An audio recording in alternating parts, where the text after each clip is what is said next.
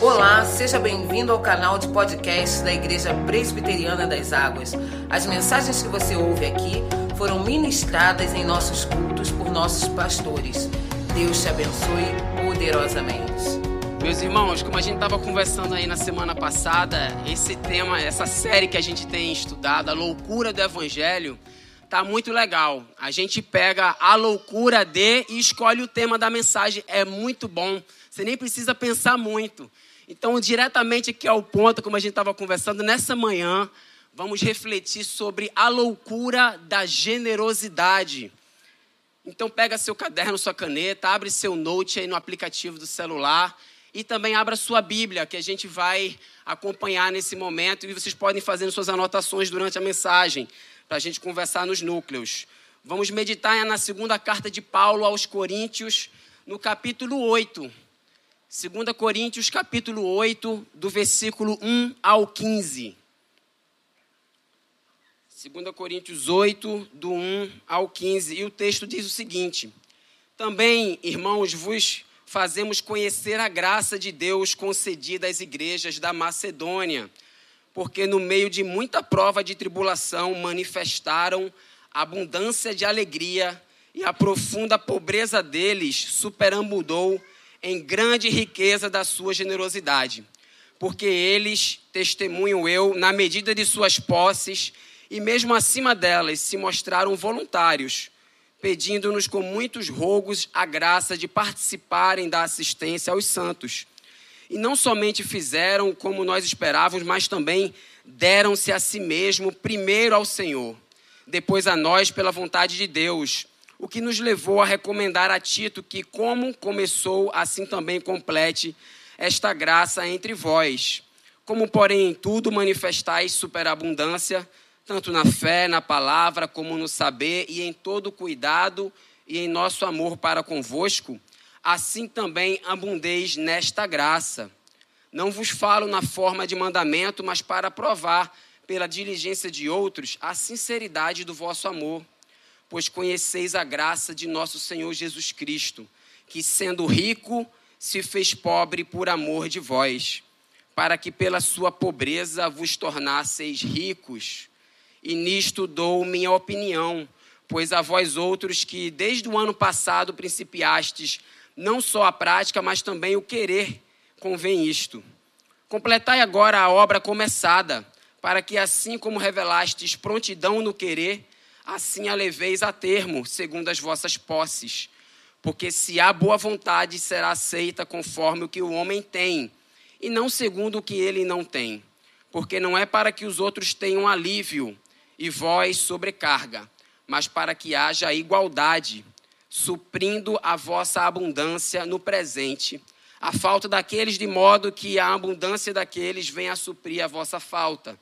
E assim haja igualdade, como está escrito o que muito colheu não teve demais, e o que pouco não teve falta. Amém. Meus irmãos, aqui estamos na segunda carta de Paulo à igreja de Corinto. Ele havia escrito sobre esse tema da contribuição brevemente em sua primeira carta, lá no capítulo 16, quatro versículos. Mas parece que ao longo do tempo a igreja de Corinto enfrentou diversos problemas e esse tema ficou meio que parado essa questão do hábito de ofertar com o propósito ali de enviar essa oferta para os cristãos de Jerusalém que estavam passando por necessidade. Então, mais uma vez aqui vemos o apóstolo Paulo instruindo a igreja de Corinto. Ao longo desse versículo 1, ao longo do texto, ele exorta a rica igreja de Corinto, mostrando o exemplo da generosidade das igrejas empobrecidas da Macedônia, mais ao norte. Essas três igrejas que Paulo fundou na Macedônia são Tessalônica, Filipos e Bereia. Estavam localizadas em cidades que haviam sido bastante prósperas, ricas, dois séculos antes de Paulo chegar lá. Mas, porém, durante o primeiro século da era cristã, ali quando Paulo chega, a economia nessas cidades havia se deteriorado. Guerras, invasões bárbaras, as cidades romanizadas com grande pobreza, Filipos, Tessalônica e Bereia entraram numa extrema pobreza. Já a cidade de Corinto, ela era uma cidade que florescia economicamente, por conta dos seus dois portos e por conta da agricultura. Então a cidade prosperava. O que nós vemos então, em resumo, é que havia uma diferença entre a Macedônia e Corinto, uma diferença em termos econômicos. Paulo se refere aqui a esse contraste, pois apesar da pobreza dos macedônios, eles eram generosos nas ofertas. E os coríntios, apesar da riqueza que tinham, esfriaram as suas coletas para os cristãos de Jerusalém. Então ele explica que contribuir para ajudar outros cristãos em necessidade era um resultado da graça divina. Era um resultado, ele explica como a graça tinha operado na sua vida, na vida daqueles cristãos, as suas atitudes se transformaram para que outros também pudessem conhecer aquela graça. Então, Paulo diz que, assim como os cristãos da Macedônia se destacavam de forma notável nessa área, que os coríntios também precisavam se destacar nessa área, mas não como uma competição, mas como uma forma de incentivo. Paulo ele usa palavras bem pensadas nesse texto, de uma forma como ele mostra a cautela e como esse tema é um tema sensível para aquela igreja também. O que havia acontecido aqui é que Tito tinha começado essa coleta em Corinto, ela tinha parado no ano anterior, mas pelos problemas da igreja ali, talvez, né, as coisas não caminharam, a igreja foi parando de fazer essa oferta para levar o suprimento para a igreja de Jerusalém. E agora Paulo estava enviando Tito novamente com essa carta para que ele pudesse concluir essa boa obra como fala até na versão da NVI, esse ato de graça. Ele usa esse termo como um ato de graça. Paulo menciona essa generosidade como uma forma de conexão da graça de Deus com a atitude deles. Ele queria que essas contribuições elas fossem enviadas o mais rápido possível, porque aquela igreja estava precisando, estava necessitando que fosse uma oferta de uma maneira voluntária daqueles irmãos, como eles haviam feito, como eles estavam fazendo, mas tinham parado de fazer. Que eles pudessem enxergar a necessidade de que aquilo poderia suprir de uma forma grande a igreja de Jerusalém. Mas não era a intenção de Paulo, aqui no texto, que todos tivessem que ter iguais possessões ou rendimentos. Mas a palavra igualdade no versículo 14, ela também pode ser traduzida como justiça. O que ele queria, na verdade, era que os cristãos de Jerusalém, que estavam passando por necessidade, tivessem equidade, ou seja, uma justa distribuição, para que outros tivessem suas necessidades básicas supridas. Apenas aquilo que eles precisavam para continuar servindo a Deus e propagando o Evangelho. Uma reciprocidade mas não uma igualdade de bens materiais. Até porque Paulo mesmo trabalhava para levantar o seu sustento por um longo tempo no seu ministério. Nesse caso, ele mesmo ajudava outras pessoas. E depois continuou vivendo do evangelho e sendo sustentado. Então ele reforça que esse suprimento iria para eles, mas que eles estavam dispostos a trabalhar da maneira que pudessem. Ele reforça essa argumentação no versículo 15 usando o exemplo do povo de Israel lá em Êxodo 16, 18, em que diz que eles recolhiam o maná, a coleta diária. Todos os dias o povo de Israel recolhia aquele maná, só que muitas vezes os idosos, os mais fracos, recolhiam menos do que aqueles jovens vigorosos que recolhiam mais do que essas pessoas. Então, mas no final o que acontecia era que o excesso de alguns compensava na deficiência que outros tinham recolhido. Então, pensando nesse contexto, meus irmãos, eu gostaria de pontuar três lições nessa manhã com vocês que podemos tirar desse texto. E a primeira lição, se você puder anotar, é: desenvolva o hábito de dar. O hábito de ser generoso, de ser generosa, o hábito de doação. Não é à toa que Atos 20, 35 diz que há mais felicidade em dar do que em receber. Meus irmãos, quando falamos em desenvolver o hábito de dar, eu não estou falando apenas numa área financeira, meus irmãos. Desenvolver um coração generoso, é entender que no serviço ao Senhor, nós estamos constantemente abrindo mão de nossas necessidades em favor de outros. Precisamos ampliar os horizontes das nossas vidas para além de nós mesmos. Se dedicar e se doar de todas as áreas da nossa vida, aprender a se colocar no lugar do outro, do necessitado, do pecador que precisa de graça é entendermos e aprendermos como podemos fazer mais para o reino de Deus. Então, de acordo com o texto no versículo 5, eles, os macedônios, entregaram-se primeiramente a si mesmo. Olha só, desenvolvermos esse hábito que é necessário, acima de tudo, colocando a vontade de Deus acima da nossa. Entender que Deus é quem merece todas as coisas pela tamanha graça que recebemos dele. Meus irmãos, se você parar para pensar, tudo o que você tem é Deus que te deu. Tudo que temos, tudo que somos, é Ele quem nos dá. Não tem como fugirmos disso.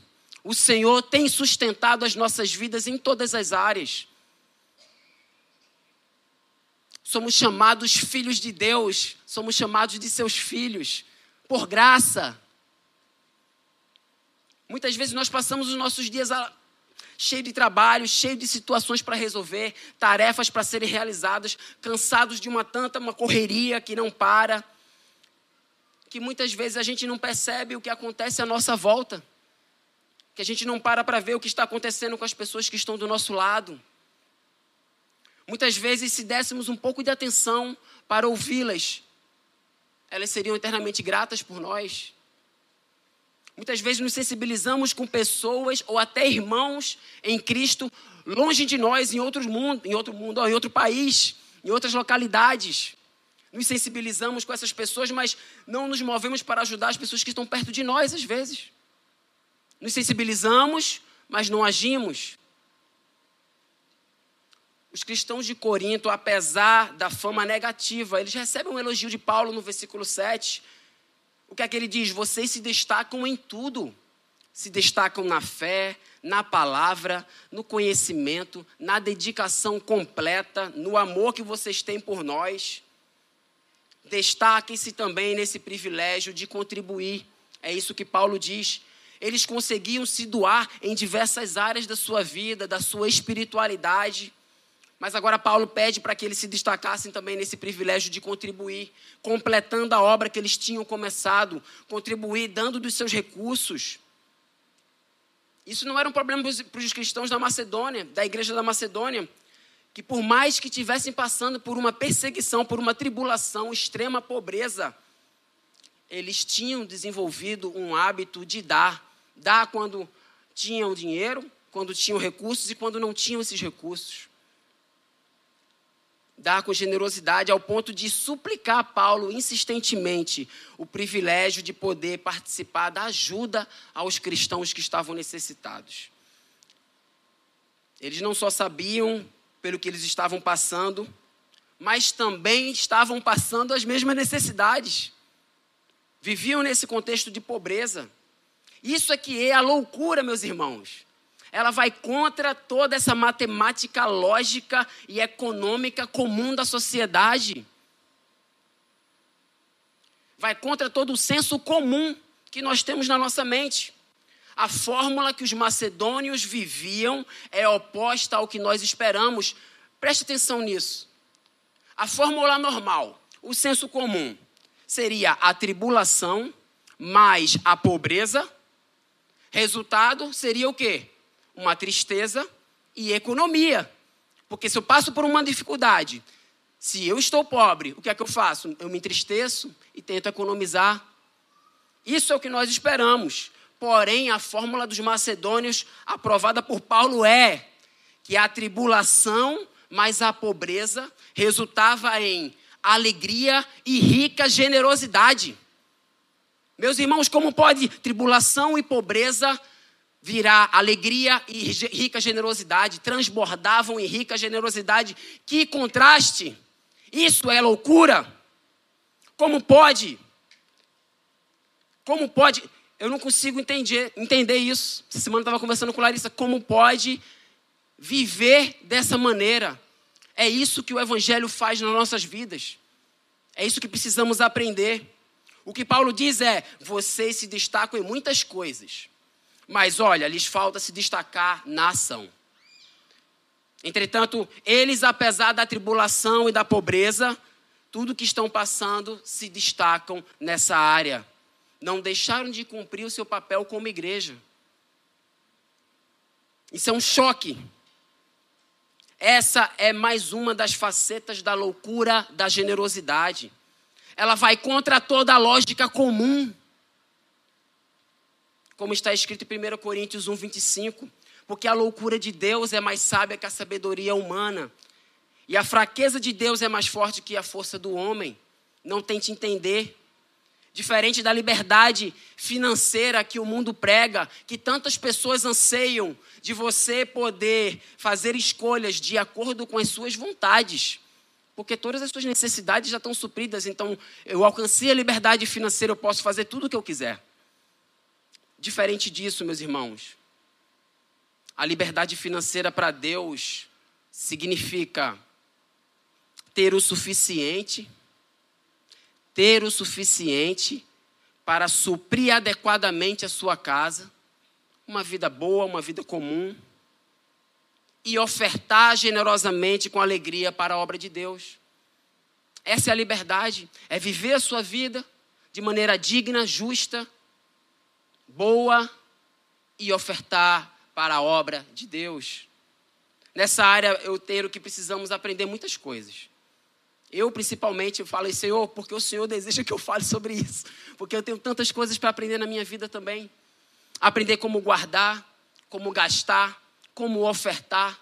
Achar um equilíbrio entre todas essas coisas e saber viver com tranquilidade ou com alegria, mesmo nos momentos mais difíceis.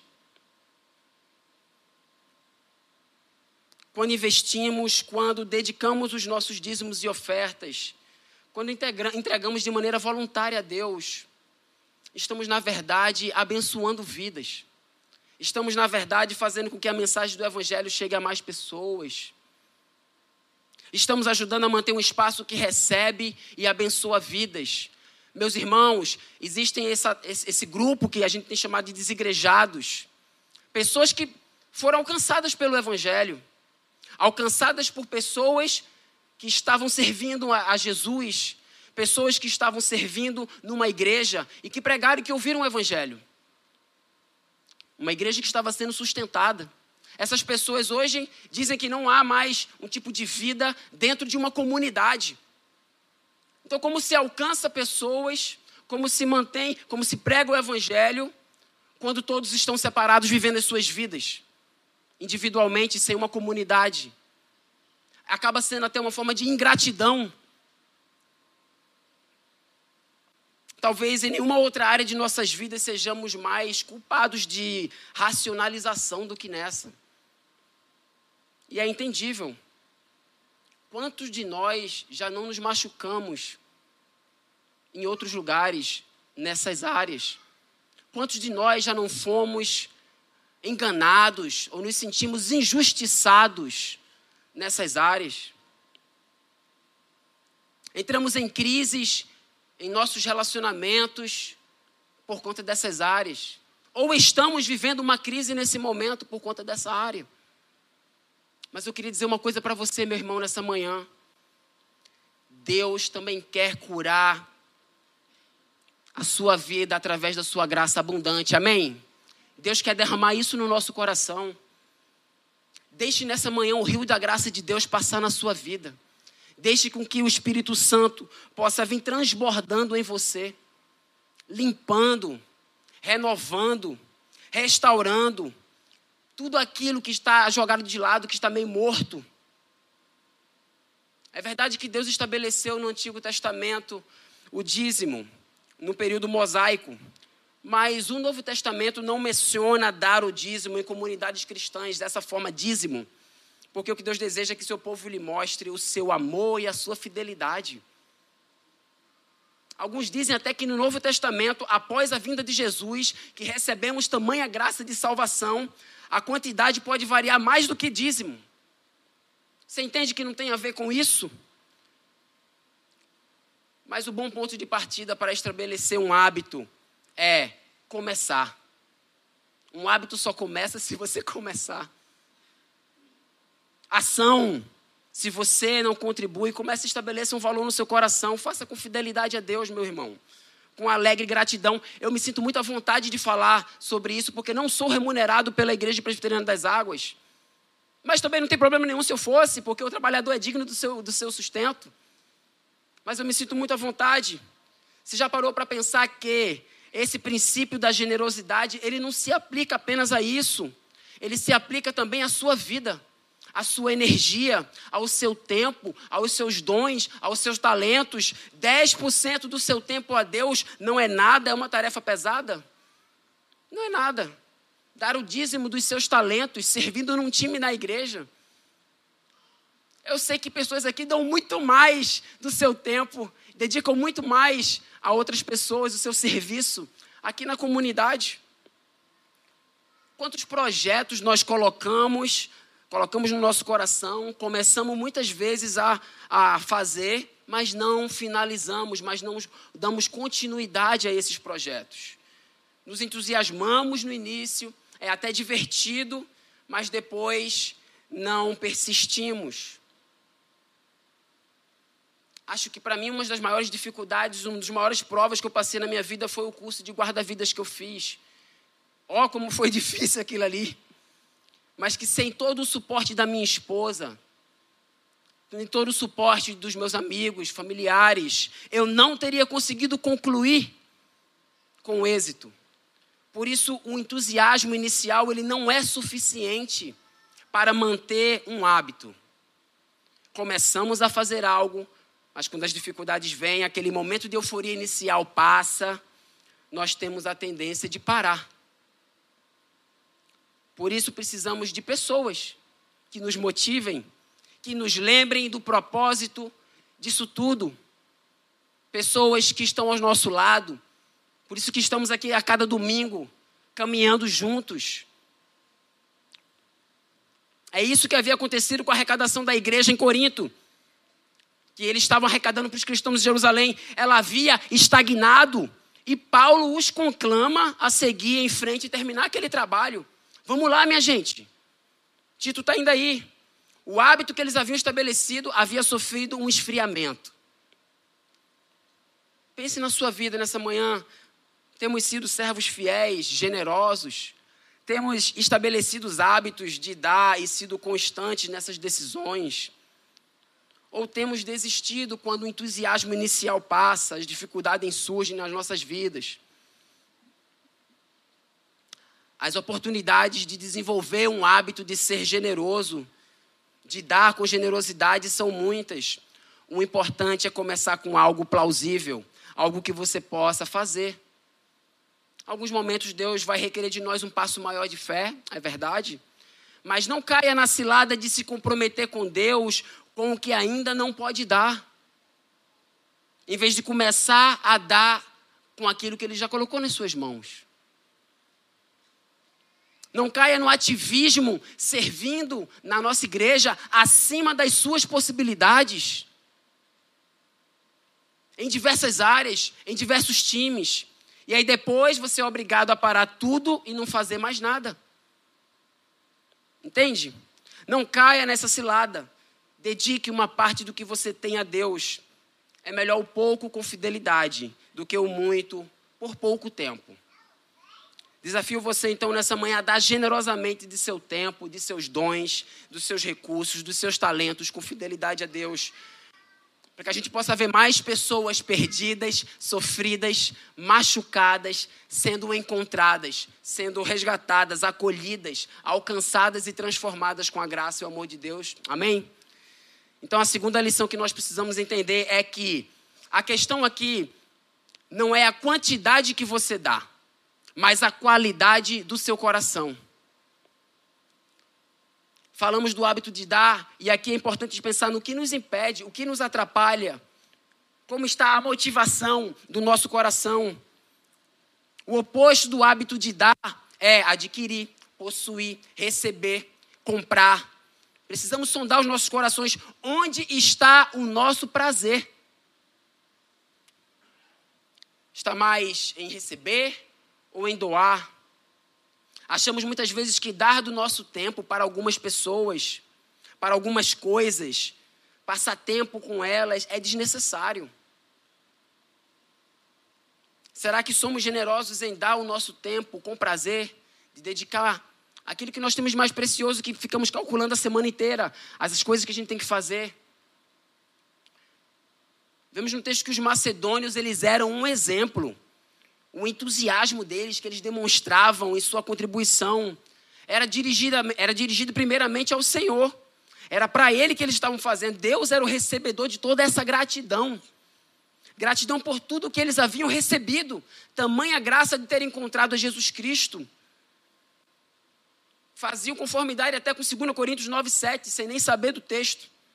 Cada um dê conforme determinou em seu coração, não com pesar ou por obrigação, pois Deus ama quem dá com alegria. O que importa é a boa vontade e não fazer coisas por obrigação. A boa disposição do coração é o que motiva a verdadeira generosidade.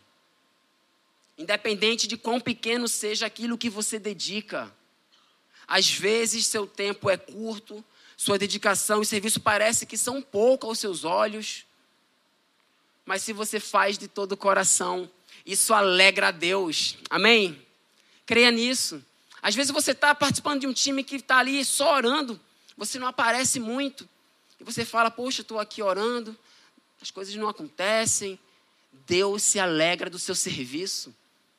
Às vezes você está limpando, está fazendo um outro tipo de atividade, está servindo a Deus, domingo após domingo, pensando. Você fala, poxa, é tão pouco. Mas você faz aquilo de todo o coração. Deus se alegra com você, meu irmão. Creia nisso. E se você não está fazendo nada, o que é que está te pedindo? Vamos lá. Ação. Podemos ver isso no exemplo da viúva pobre, em Marcos 12, 41, 44. Ela é o exemplo claro de quem colocou isso em prática. Colocou essa lição em prática. Ela não queria ser notada, a viúva pobre, como aquelas pessoas que estavam ali, aqueles grandes ricos que colocavam quantias enormes para serem vistos pelas outras pessoas. Ela estava ali, ela não possuía segundas intenções. Ela ofertou com um sacrifício agradável a Deus. Ela ofertou o que ela tinha de mais precioso com sinceridade.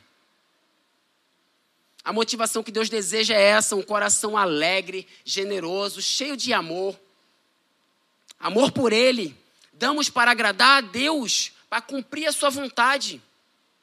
Servimos conforme Deus colocou no nosso coração. Um ato voluntário para manter a obra de Deus e abençoar outras vidas. Esses novos cristãos gentios da Macedônia, meus irmãos, em sua maioria, estavam passando por necessidade. E, consequentemente, poderiam ter incluído nisso essas tribulações todas a perda dos seus empregos, ou uma queda na renda deles. Mas, de acordo com o comentarista Anita Wright, tal era sua devoção a Deus, ao Senhor Jesus, ao trabalho do Evangelho e à unidade da igreja, que eles encontraram em seus corações motivos para dar, não só de acordo com seus meios, mas muito além disso. Então a questão é que, conforme nos aproximamos de Deus, estamos intimamente ligados a Ele e o servimos com a motivação correta e um coração cheio de amor, entendemos que Ele deseja também que sejamos um canal pelo qual a graça dele alcança outras pessoas. Que sejamos esse canal pelo qual Deus será exaltado através da sua vida, encontrando outras pessoas, através do Evangelho.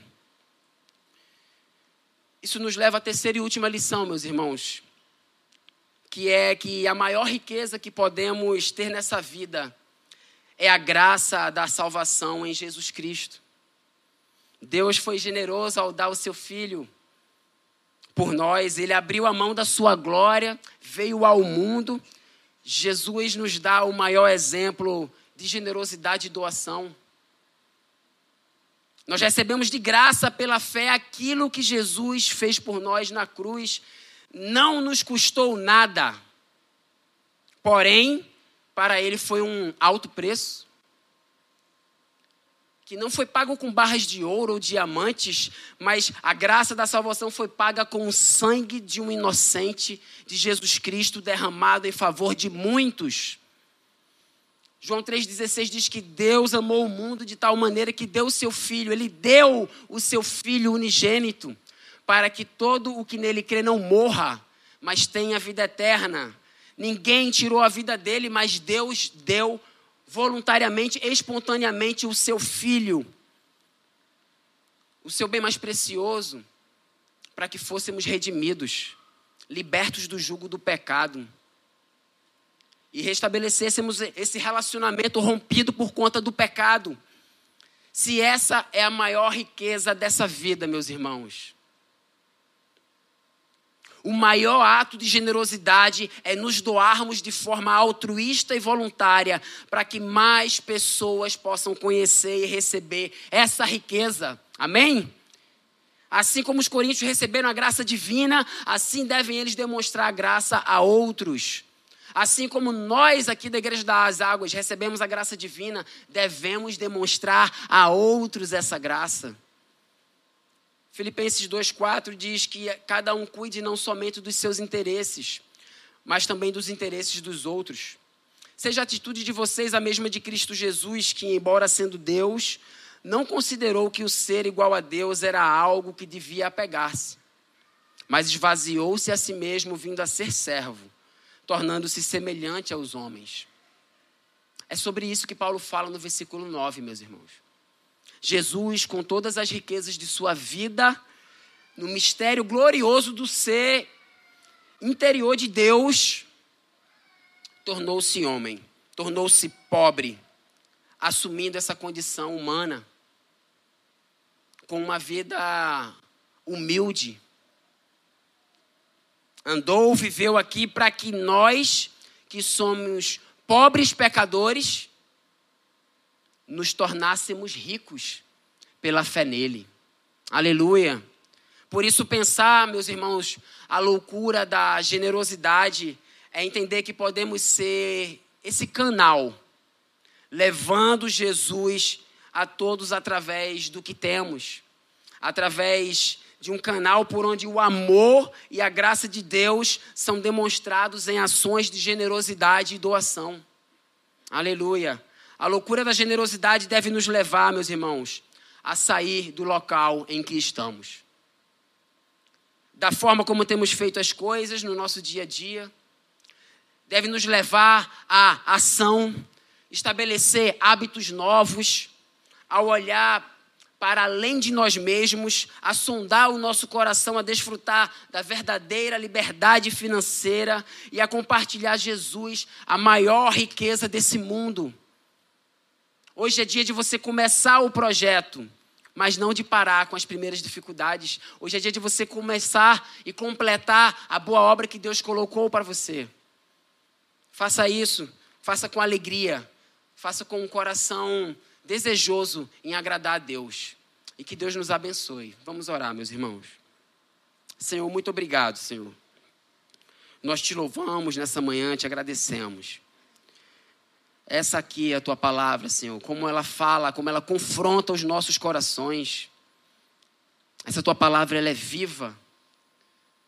Por isso nós te pedimos nessa manhã que o Senhor transforme, continue modificando aquilo que está no nosso coração,